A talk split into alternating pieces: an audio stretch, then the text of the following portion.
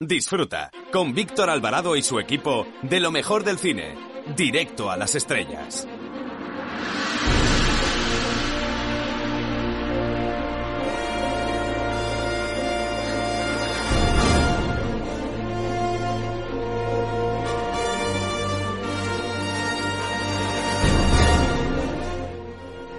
Hola, ¿qué tal amigos? Les saluda Eduardo Verástegui y aprovecho esta oportunidad para mandarles un fuerte abrazo y sobre todo para felicitar a nuestros amigos del programa Directo a las Estrellas. Gracias por su apoyo.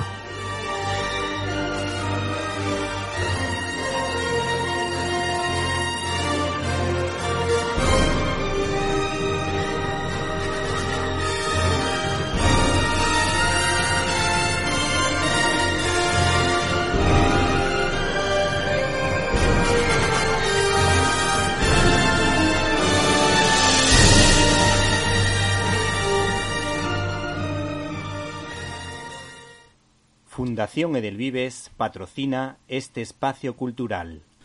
Al humorista gráfico Antonio Fraguas Forges le encantaba inventar palabras jugando con el lenguaje, creando forgendros, es decir, engendros de Forges o, por ejemplo, términos tan internacionalizados como la palabra bocata. El caso es que los doctores en psicopedagogía y profesores del Centro Universitario Cardenal Cisneros de la Universidad de Alcalá, Juan José Rabanal y Eva Peña Fiel, hacen de malabaristas del lenguaje, pues son los autores de Hemoprende en Familia, una guía práctica de educación positiva y consciente, de ediciones CAF. Estos educadores ponen del revés, como la película de Pixar, el mundo de la psicología aplicada, pues los manuales que muchas veces manejamos las personas que nos dedicamos a la educación nunca llegan a aterrizar, dando unas pautas muy generales de cómo educar a nuestros hijos o corregir a nuestros alumnos. ¿Y por qué decimos del revés? Pues porque la aparición del largometraje de animación de Peter Docter titulado Del revés supuso un antes y un después en el trabajo de las emociones en el aula. Por eso pensamos que esta película es un complemento ideal para esta joya para trabajar en familia que nos ayuda en positivo, pero no por eso renuncia a educar a la familia sino que nos enseña herramientas para interpelar o persuadir a los hijos de un modo práctico trabajando cuatro competencias, la autoconciencia, la conciencia familiar y social, las habilidades de relación y la autogestión. Para que vean su propuesta tenemos varios ejemplos como una idea fundamental y que nos parece maravillosa que trata de comunicar directo al corazón, con frases del tipo confío en ti o te quiero incondicionalmente aunque cometas errores. Para corregir a los hijos, en lugar de decir solo me das disgustos, pues por ejemplo ellos proponen lo siguiente, me pones nervioso cuando no obedeces. ¿Cómo crees que puedes arreglarlo? Por otra parte, estos autores, con breves pero profundas reflexiones, nos explican desde la óptica de la neurociencia cómo actúa nuestro cerebro para de este modo eh, fomentar valores en familia para que ésta permanezca unida y nuestros hijos crezcan como personas y no se hundan ante las dificultades. Así como, por ejemplo, eh, estas actividades que nos propones pues potencian la autoestima. La última parte del libro recoge muchas actividades prácticas que de un modo sencillo y atractivo a través de teatros, a través de dibujos, a través de juegos, nos enseñan a trabajar el control de las emociones, a llegar a acuerdos, a adaptarse a las dificultades o a ponerse en el lugar de los padres. Finalmente, y a modo de conclusión, nos quedamos con la siguiente reflexión de estos autores que tienen como centro a la persona. Pues las personas somos únicas e irrepetibles. La educación más tradicional, la que la mayoría de nosotros hemos recibido en casa y en la escuela cuando éramos niños, se basaba en lo que debíamos y lo que no debíamos hacer. Pero el desarrollo integral que buscamos va más allá de la obediencia. Debemos cambiar algunos principios básicos para poder reenfocar esta herencia educativa y darle una vuelta que nos permita poder mantener todo lo bueno de antiguos modelos educativos y sumarle la oportunidad de invitar a nuestros hijos e hijas a desarrollar todo su potencial, pues sin error no hay aprendizaje.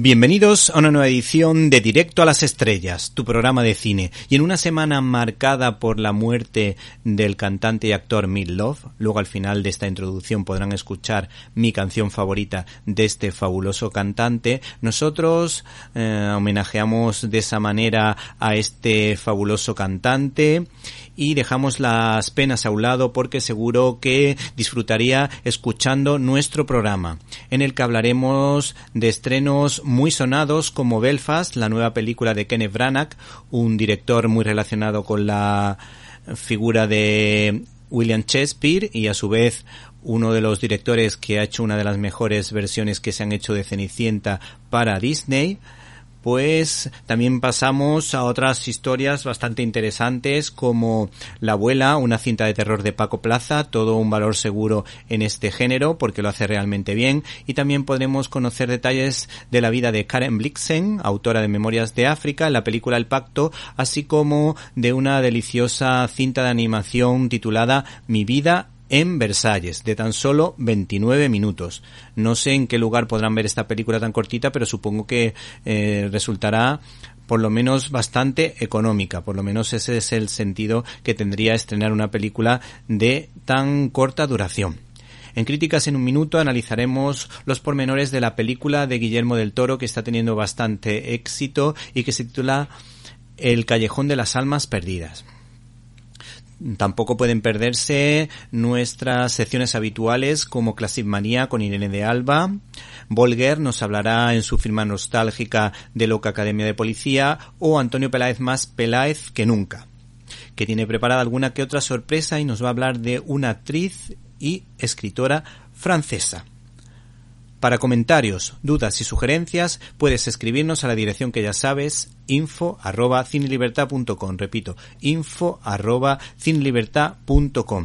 Y si no pudiste escucharnos en directo y quieres hacerlo en diferido, puedes hacerlo a través del canal de iVox Cine y Libertad, donde puedes encontrar todos los contenidos relacionados con este programa y otras cosillas que quizá te puedan interesar. También te animamos a que te suscribas a nuestro canal para tener más seguidores y por otra parte si puedes apoyarnos económicamente pues libremente haces la donación que consideres oportuna. Comenzamos.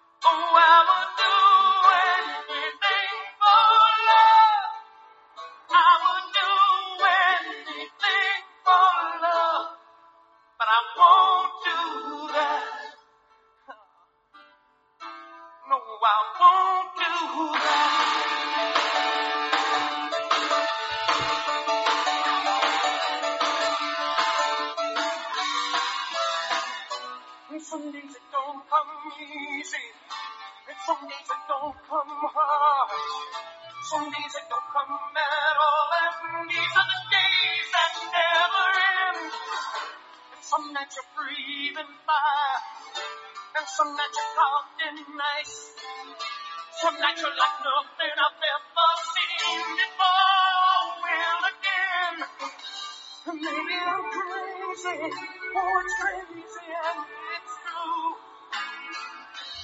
Don't you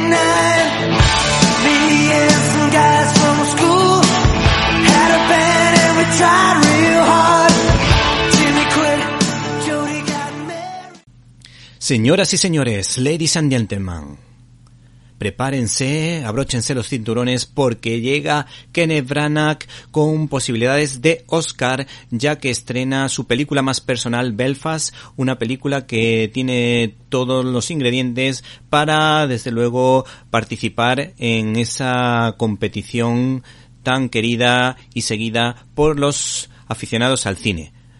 En definitiva, un hombre de Oscar que ha recibido varias nominaciones. En primer lugar, eh, por la película Enrique VIII, ya que fue nominado como mejor actor a los Oscar y también fue nominado como mejor director. También ah, eh, fue nominada su película Hamlet al mejor guion adaptado y como actor de reparto pues también ha recibido otra buena nominación. ¿Y qué podemos decir de Kenneth Branagh? Pues que es un director y un actor muy vinculado a la obra de William Shakespeare porque ha hecho multitud de adaptaciones. Quizá la más conocida de todas es Mucho ruido y pocas nueces. Por otra parte, como dato curioso, hay que decir que esta película la ha hecho con un cariño especial y desde luego esta obra pues tiene ciertas peculiaridades porque está muy vinculado a la realidad vivida precisamente en Irlanda del Norte, donde el conflicto entre protestantes y católicos fue realmente demoledor, destrozando a familias de ambas partes por el tema del terrorismo y por mm, las injusticias que se cometían en esos lugares. Y es que un país como España, que tantos atentados terroristas ha sufrido, desde luego precisamente comprende y entiende precisamente lo que uno puede pasar cuando cerca de su casa pues tiene o sufre un atentado terrorista. Por otra parte, tenemos las declaraciones de este director que desde luego se ha encontrado muy cómodo haciendo esta historia y cuenta lo siguiente sobre esta película. La cosa sectaria nunca estuvo muy por debajo de la superficie. Todo eso de que los niños los detuvieran en el parque y les preguntaran ¿eres católico o protestante? y siempre fue una pregunta capciosa para que pudieran golpearte. Por otra parte, con respecto a esta película dice lo siguiente, en cierto modo se perdió la inocencia. Las cosas nunca volverían a ser las mismas. Es algo que he estado tratando de entender a medida que envejezco. Que fue un momento en el que el mundo trató de insistir en que dejaras a un lado las cosas infantiles y exigió que te arrastraran a esta peligrosa edad adulta. Y después de haber escuchado las declaraciones en español news, vamos a ver qué es lo que ha dicho la crítica de esta producción.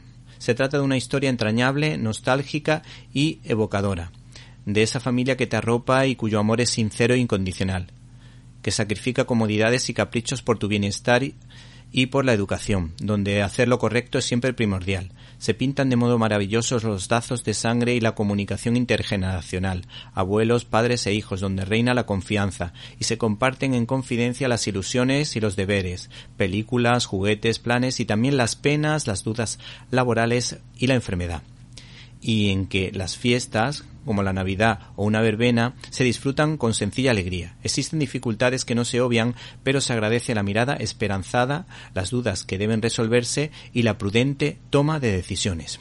Bueno, pues hay que decir que esta crítica, desde luego, invita a ver esta historia que, como hemos dicho, pues promete acción, amor, lágrimas e incluso alguna que otra sonrisa. El reparto no es demasiado conocido y suenan los nombres, aunque no demasiado, de Judy Hill, Kaitrina Balfe, Ciaran Hintz y Jamie Dornan pero fundamentalmente quizá la actriz que verdaderamente todos conocemos es Judy Dench. Y por último, ¿qué más podemos decir de esta película eh, dirigida y escrita por Kenneth Branagh? Pues que cuenta una impactante historia de amor, felicidad y pérdida de la infancia de un muchacho en pleno tumulto de finales de los años 60 en la ciudad en la que vio nacer a su creador, es decir, el citado varias veces Kenneth Branagh. Todos tenemos nuestra propia historia. Pero lo que hace que cada una sea diferente no es cómo terminan, sino el lugar donde comienzan.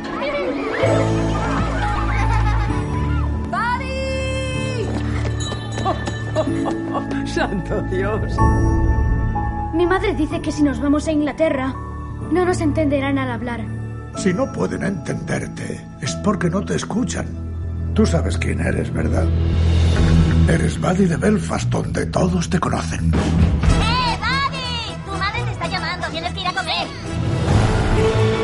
Queremos limpiar el vecindario un poco. No te conviene ser el que se opone de toda la calle. Si tocas a mi familia, te mato. ¿Vamos a tener que irnos de Belfast? Lucharemos juntos. Es la hora. ¿La hora de qué? De la guerra.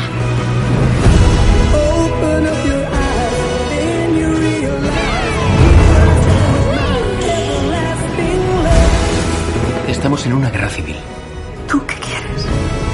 Quiero estar con mi familia. Quiero a ti. Están matando a niños de su edad. Podemos darles las oportunidades que nosotros no tuvimos.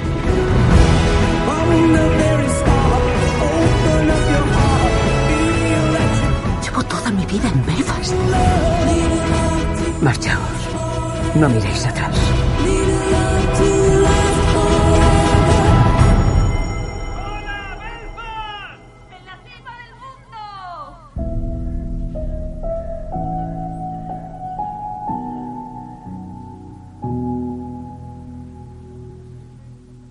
Estás escuchando Directo a las Estrellas. Víctor Alvarado.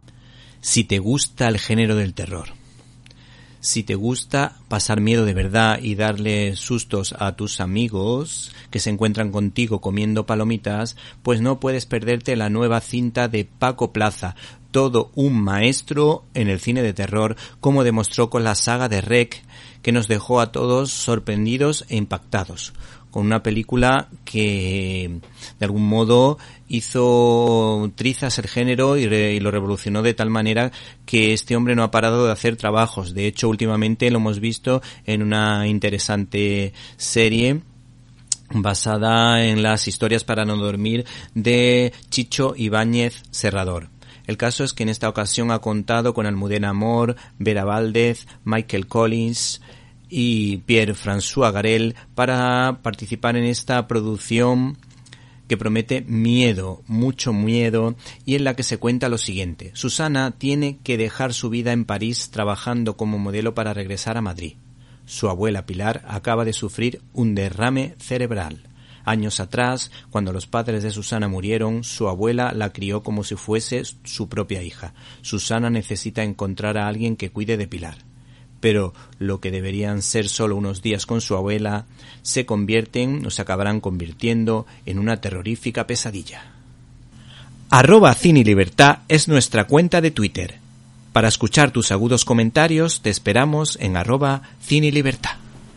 Abrimos nuestro canal habitual de comunicación invitándoles a que entren en Facebook con el nombre Víctor Alvarado, guion directo a las estrellas. Esperamos su comentario.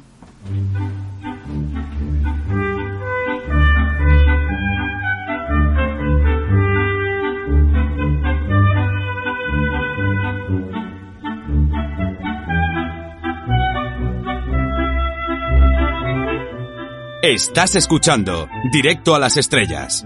Víctor Alvarado.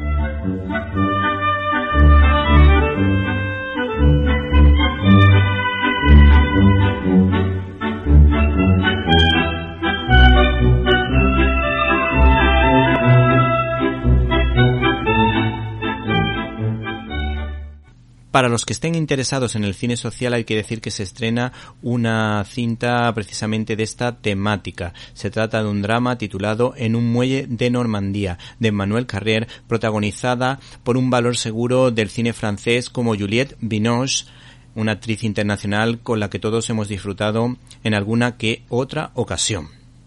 Cuenta la historia de una inquietante reportera que se propone investigar a la realidad social de los más desfavorecidos por la crisis económica actual en una ciudad de tamaño medio como la portuaria Caen en Normandía.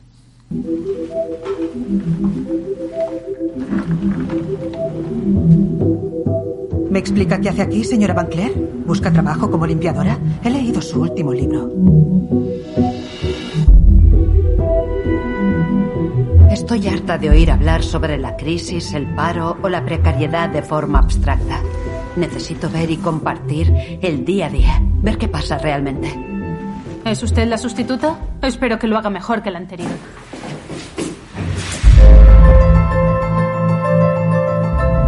El ferry es como la operación comando, escala de una hora y media, ni un segundo más. Salario mínimo, hay que ir rápido, es muy duro. Vamos, el bus nos está esperando, pero el ferry no esperará.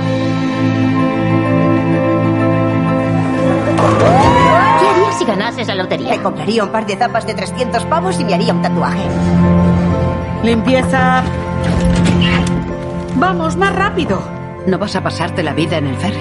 Eso espero. Yo también quiero irme lejos. ¿A dónde vas? No es por aquí. No tengo tiempo para ir a mirar el mar. Ya nos lo estamos tomando. Quiero visibilizar lo invisible. ¿Quién se va a casar este año? ¡Salud!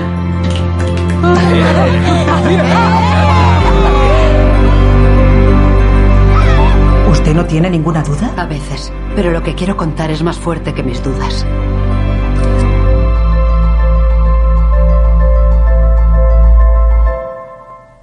Finalmente te proponemos un 2 por 1 que yo creo que va a encandilar tanto a los adultos como a los niños.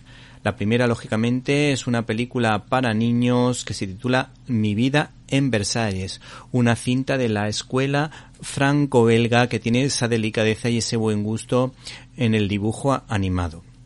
Cuenta la historia de Violeta, una niña huérfana de ocho años que se ve obligada a vivir con su tío Regis que trabaja como conserje nada menos que en el Palacio de Versalles. A Violeta no le hace ninguna gracia su tío, es grande como un oso fastidioso y huele mal, y cuidar a Violeta tampoco entraba en sus planes, en los planes de Regis.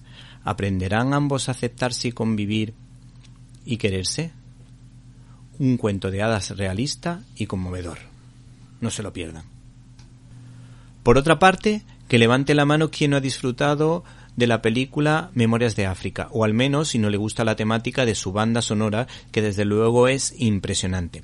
El caso es que el cineasta danés Billy Ogos, doble ganador de la Palma de Oro en Cannes por Pelé Conquistador y las mejores intenciones, estrena precisamente El Pacto, una película que cuenta la historia de esta mujer a los 63 años, cuando ha alcanzado el éxito y parece ser la próxima escritora en ganar el premio Nobel tras escribir la citada novela Memorias de África, decide regresar a su Dinamarca natal reinventándose como una sensación literaria. Sin embargo, su vida se tambalea el día que conoce al talentoso poeta Torklit Björgin de 29 años. Karen le promete el estrellato literario si él, a cambio, la obedece incondicionalmente, incluso si eso supone perderlo todo en su vida.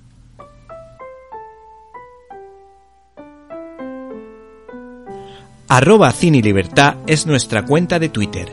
Para escuchar tus agudos comentarios te esperamos en arroba Cine Libertad.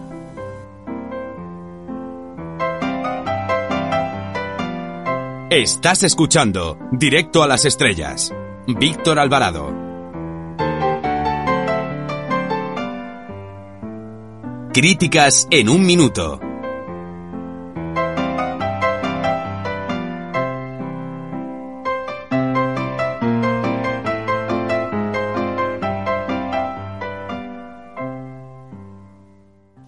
Fundación Edelvives patrocina este espacio cultural.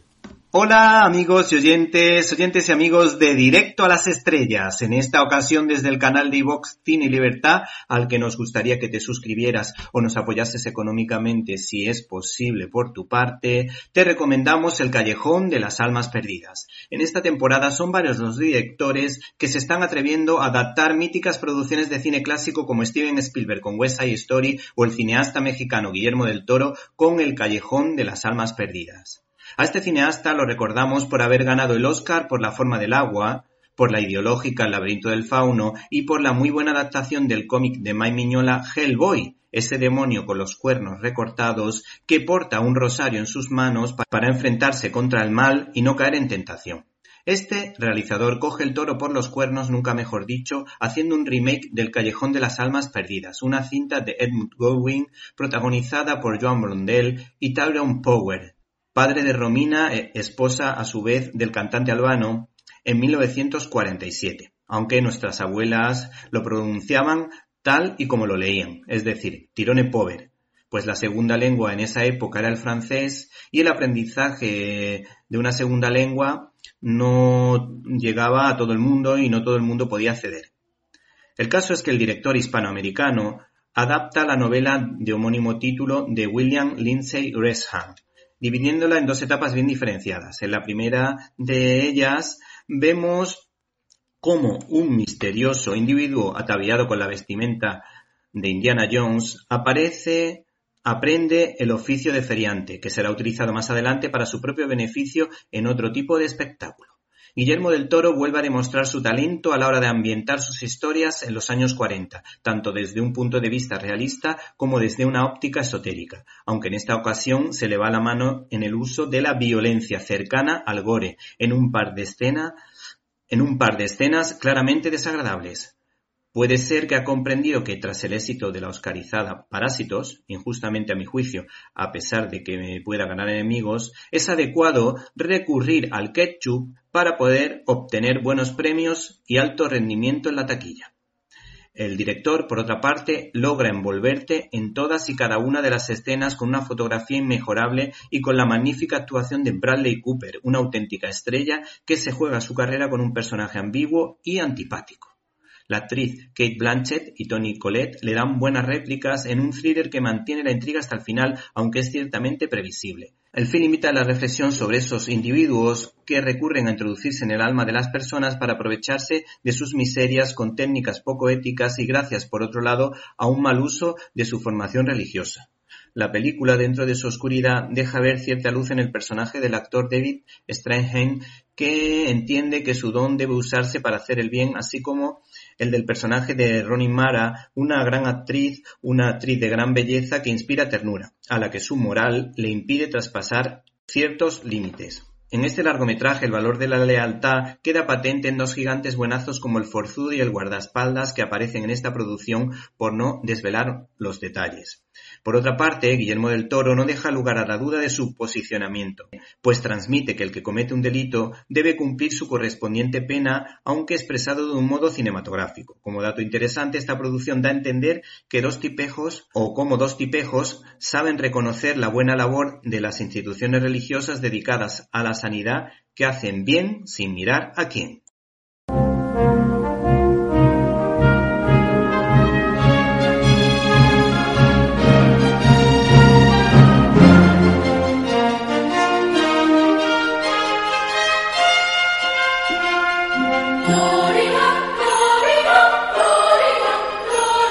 Storyboard.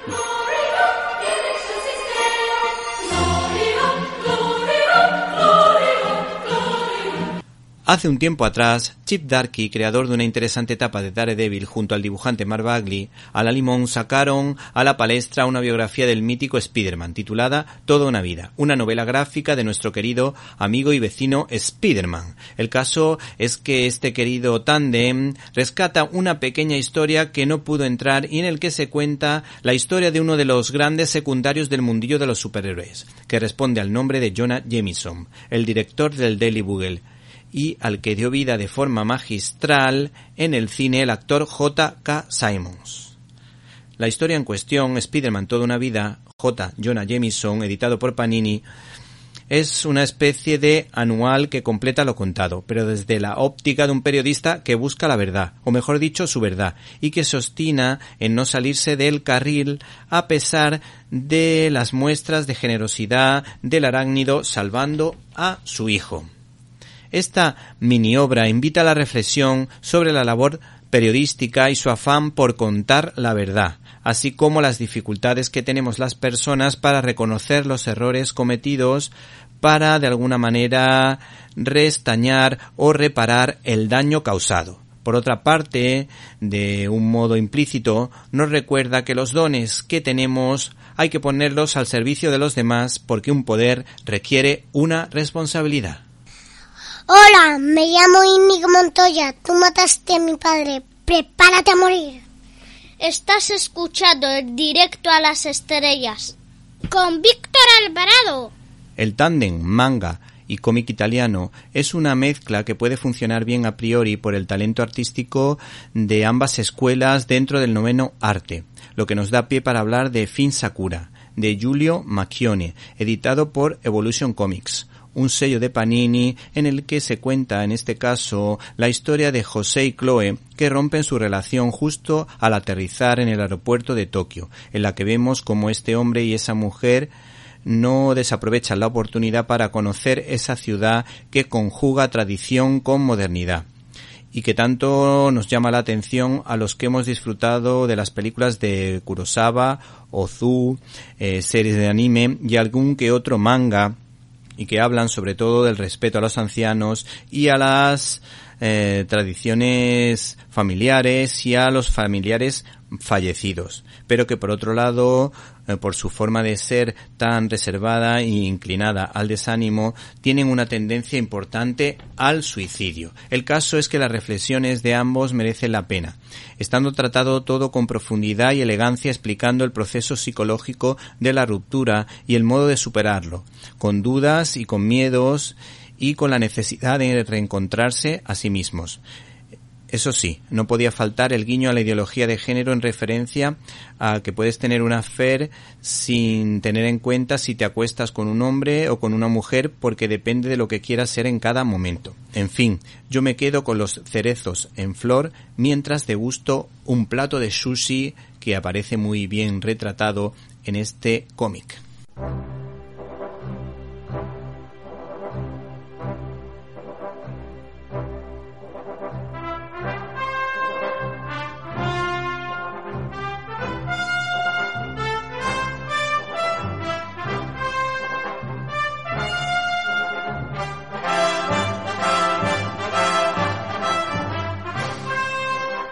Classic Manía.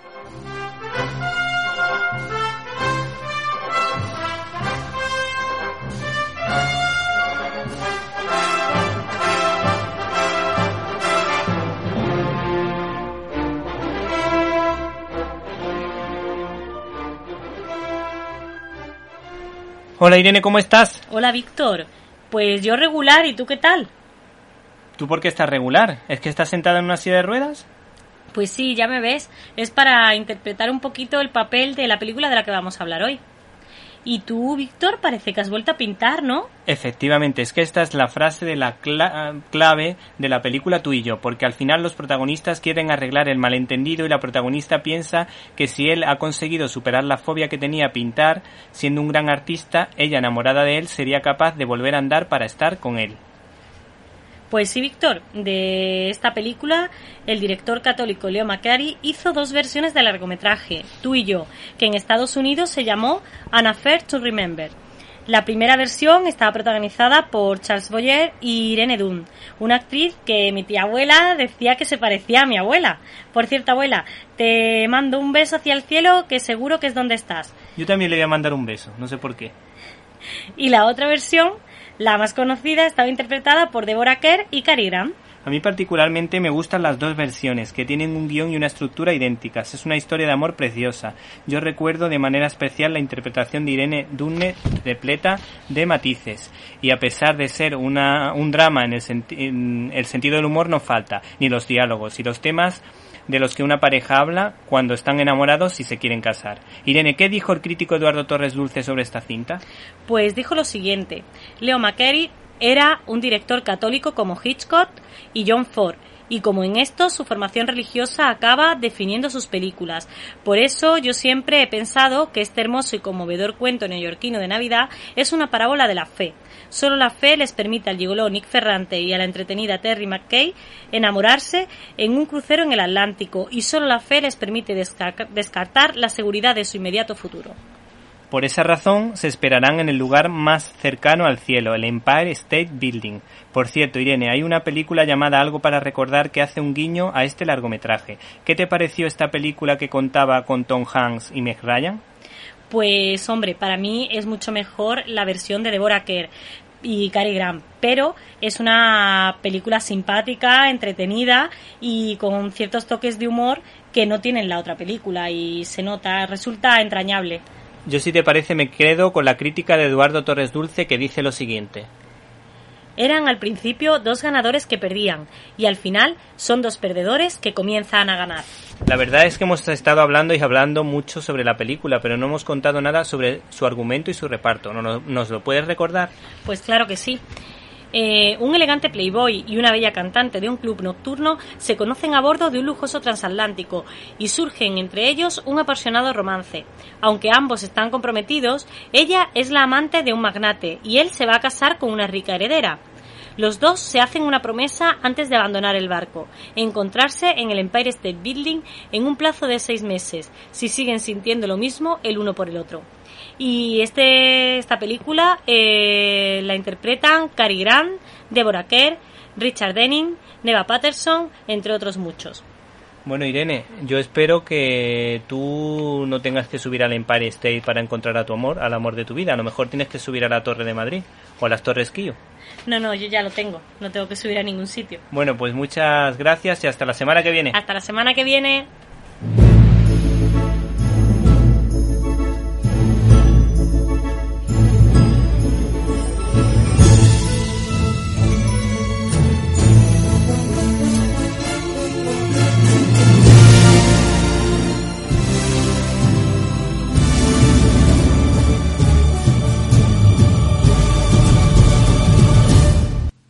Le llaman Volger, y con un chasquido te traslada en su DeLorean de regreso al futuro a un momento bonito de tu infancia. Bienvenidos, niños perdidos. Durante los próximos minutos, está prohibido crecer. Hoy vamos a hablar de una de las comedias más clásicas de los 80. Hoy hablamos de Loca Academia de Policía.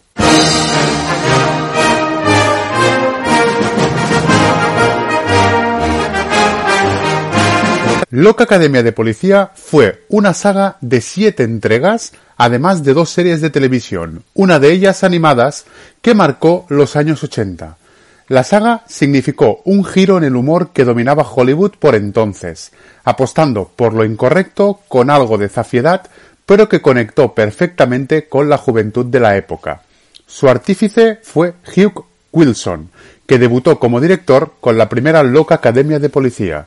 Hugh Wilson estudió periodismo y pronto comenzó a trabajar en publicidad y a la creación de guiones para programas de televisión.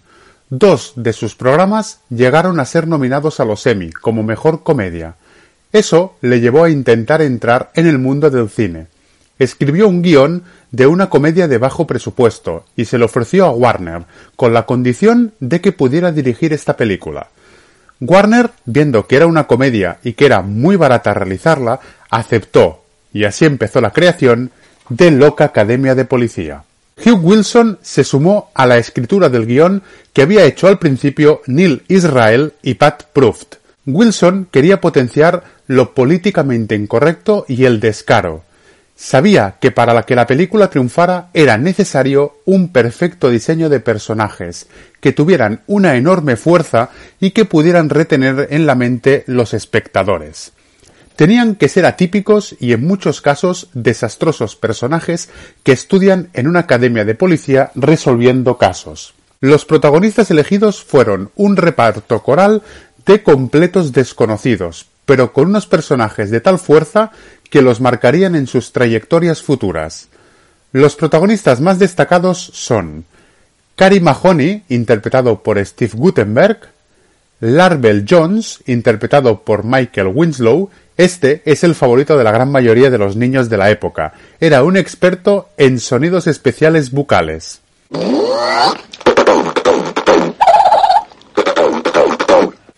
También nos encontramos con Moses Hightower, interpretado por Bubba Smith. Este era un florista que quería aniquilar delincuentes. O también nos encontramos con el aficionado a las armas Eugene Tackleberry, interpretado por David Graff. El guion presentaba como la Academia de Policía de una importante ciudad estadounidense estaba a punto de finalizar las pruebas preparatorias para el cuerpo de un numeroso grupo de aspirantes. La alcaldesa había decidido suprimir todas las restricciones que impedían al Departamento de Policía local el poder admitir a cualquier candidato para ese cuerpo. A partir de ese momento, la solicitud de ingreso se convierte en una luz de personas cuyos motivos para ingresar no son siempre los mejores. Durante un tiempo los veteranos coinciden con los novatos, y la obsesión que tienen los veteranos es acabar con los ineptos novatos. Esa pelea de novatos versus veteranos es lo que provocará las escenas más divertidas de la película. La trama no se desarrollaba en ninguna ciudad concreta, y Warner eligió la ciudad de Toronto ya que se habían rodado allí otras películas simulando Nueva York, pero sobre todo porque resultaba mucho más barato y sería más fácil que hacerlo en la Gran Manzana.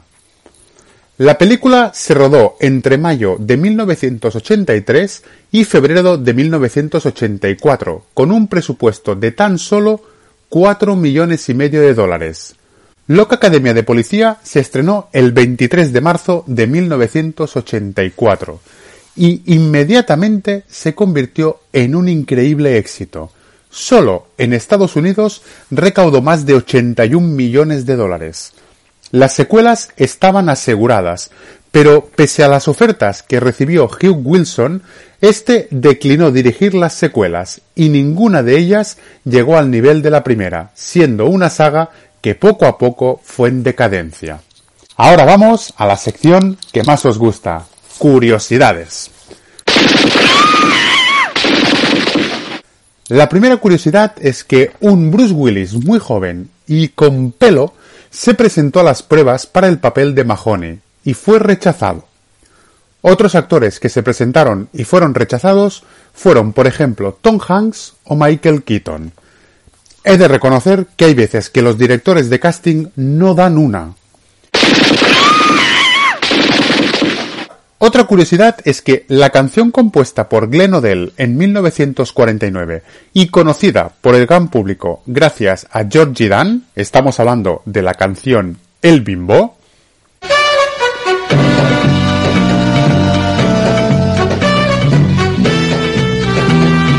Siempre que suena, significa que uno o varios personajes han entrado sin saberlo en el Club de la Ostra Azul, local gay de ambiente encuerado cuyos parroquianos son unos maestros del baile. El gag del garito fue tan popular que este siguió apareciendo hasta Loca Academia de Policía 4.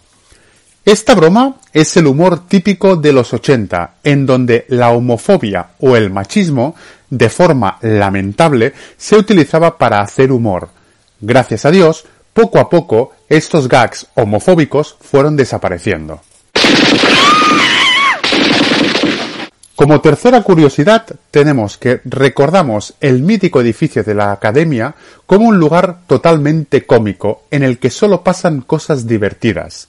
Sin embargo, a principios de siglo, este local era conocido como Mímico Lunatic Asylum y en los 60 y 70 fue el Lakeshore Psychiatric Hospital. Es decir, que en este edificio había de todo menos humor. También tenemos otra curiosidad y es que a veces algunas películas tienen fans inesperados. Por ejemplo, Bill Clinton admitió que visionar esta cinta le ayudó a salir del mal momento que estaba viviendo en el caso Levinsky. Clinton nunca ha tenido reparo en admitir que es una de sus sagas favoritas. En resumen, Loca Academia de Policía es una de esas películas de los años 80 que nos vendieron que era una película familiar perfecta para disfrutar todos juntos, pero que con el paso del tiempo, revisitándola, descubres muchas escenas y diálogos que a fecha de hoy sería imposible llevarlos a cabo. No sé si mucha gente lo sabrá, pero la película tiene calificación R, es decir, solo es apta para adultos, algo que a fecha de hoy tenemos muy en cuenta para no poner películas no aptas a nuestros hijos, pero que los padres de los 80 se lo saltaban a la torera totalmente. Tenéis todas las películas en HBO Max, aunque personalmente os recomiendo visualizar solo Loca Academia de Policía. Es una película muy divertida, pero advierto y repito que no es para todas las edades. Sin más, me despido si os ha gustado esta reseña y queréis ver más, os invito a que os paséis por mi canal de YouTube Nunca Jamás, donde vais a encontrar reseñas como estas y de otras muchas películas y series. Y ya sabéis, nos encontramos el mes que viene en la segunda estrella a la derecha, todo recto hasta el amanecer.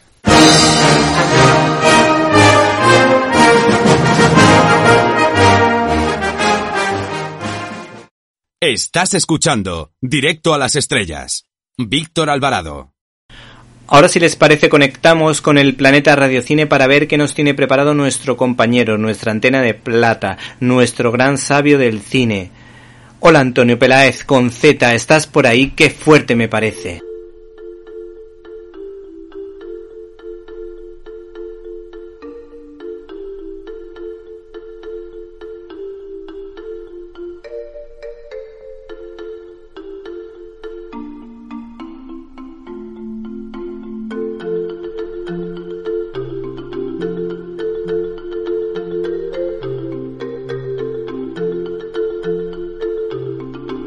¡Qué fuerte!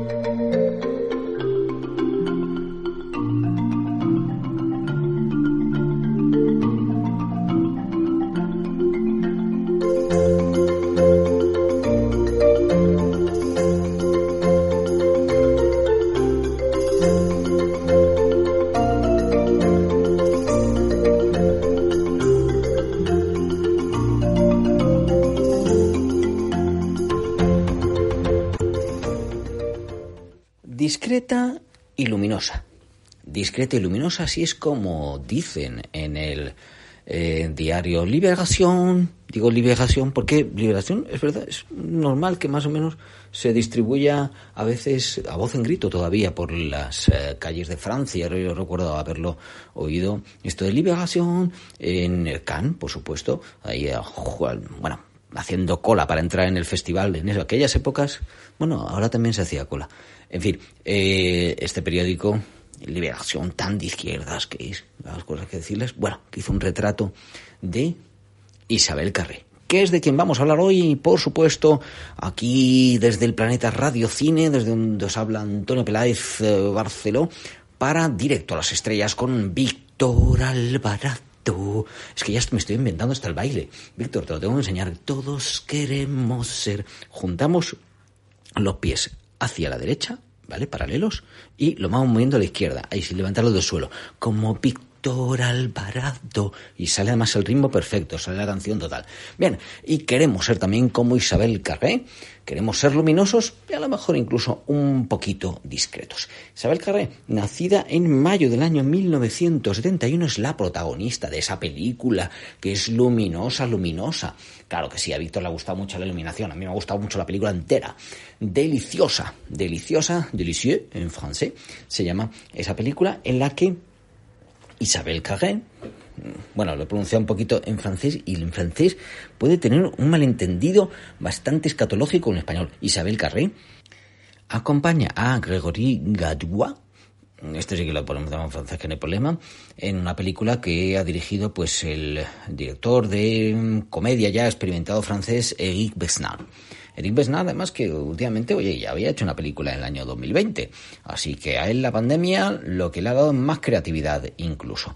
En fin, deliciosa, magnífica película en la que, oh, de repente a lo mejor descubrimos a Isabel Carré, pues eh, ya podríamos haberlo hecho hace tiempo.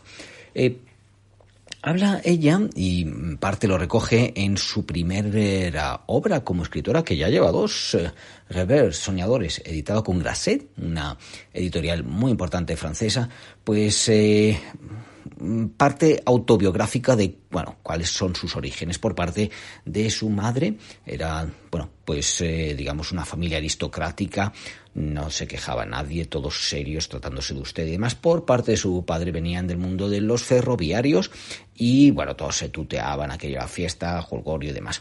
¿Cuál era el punto en común que tenían? Los libros, el amor por la cultura, el amor por los museos. Algo que transmitieron desde luego a sus hijos. Ella es la segunda de tres hermanos los otros dos son chicos y, por cierto, el hermano mayor cantante, con él ha hecho alguna canción en algún momento.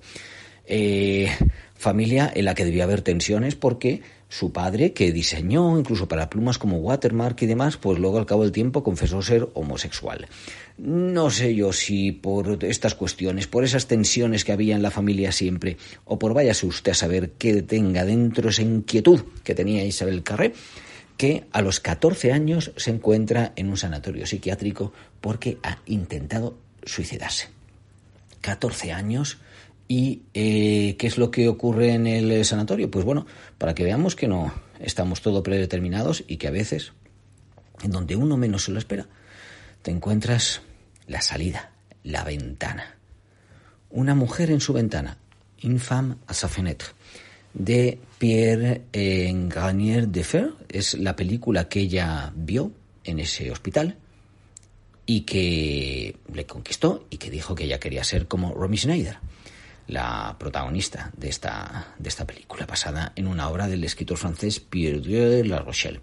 Bueno, Romy Schneider, Philippe Noiret, Victor Lanoux estaban en esa película, pero ella, Romy Schneider, es lo que quería ser. Y a partir de ahí empezó a trabajar, incluso se independizó de su familia, eh, hacía fotos como modelo para distintas, eh, para distintas revistas. Bueno, el padre le pasaba alguna, pero muy, una muy pequeña asignación y ya con 17 eh, años, pues con 18 entra en la Escuela Nacional, con 17 años empieza a actuar, pero con 18 entra en la Escuela Nacional Superior de Artes y Técnicas de Teatro. Empieza una importante carrera teatral y cinematográfica con películas que, bueno, pues han sido para el gran público francés, no ha salido de Francia ella, eh, cine de autor y, bueno, desde también películas para televisión, series, obras de teatro, audiolibros, mm, de todo. Su primer gran papel en el cine esta fue en la película Bofix de Christian Vincent y bueno, pues le nominaron al César a la mejor actriz revelación. En Francia parece que eso se puede hacer varias veces porque no le tocó esa vez, pero mm, de nuevo pues estuvo nominada por eh, Beaumarchais, por Beaumarchais el Insolente en 1995 y por el Usar... ¿eh?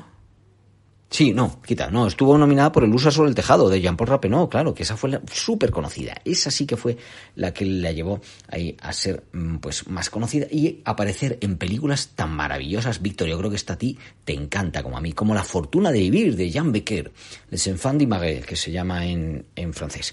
Y bueno, año 1999, ya estaba ella empezando a recolectar pues grandes directores. A mí personalmente el francés eh, Jean Becker además es que es la seguridad de que vas a ver pues una película en la que hay buenos sentimientos. Pero tenemos también el eh, caso de algunos otros eh, directores como Bertrand Tavernier con Holly Lola, esa película maravillosa sobre la adopción. Eh, Alain Resnais también es otro director con el que ha trabajado en Coeur.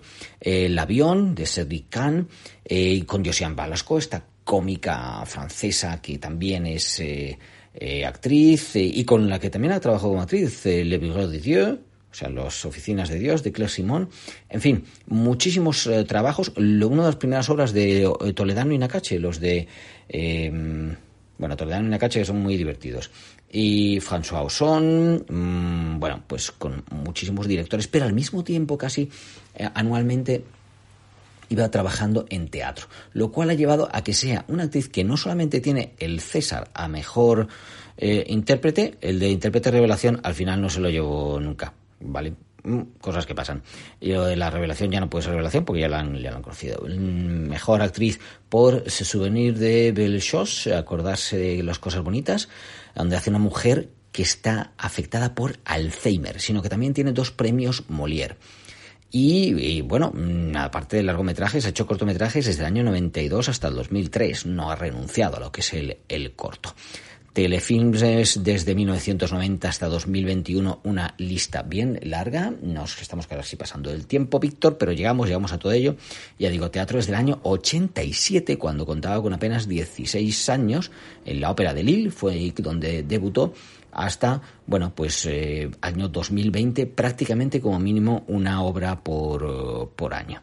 Pero no solo es eso, sino que también ha hecho audiolibros desde el año 2001 que esto debía ser ya casi pionera, eh, hizo un drama radiofónico eh, para France Culture con, pues en Osiris, una obra sobre el mito de Isis y de Osiris de Patrick Grenville. Y eh, bueno, pues también ya decimos, ya dijimos que había cantado con su hermano, incluso con otros actores en el disco Madame M, con estos otros actores, con el hermano en otro disco. Y dos libros tiene de momento, vamos, dos mm, que es Le Rever, Los Soñadores y Ducote de Sandián, del lado de los indios, que salió en el año 2020. Casada con el productor. Eh, espérate, ¿cómo se llama este productor? Porque este productor es tan discreto que no se tiene por aquí. Sí, Bruno Pesegui. Tienen tres hijos, eh, dos, también dos chicas, no, al revés que como era en su familia, dos chicas y un chico. Y ahí siguen, que ya llevan casi 20 años juntos. Mm, agosto 2006, 15.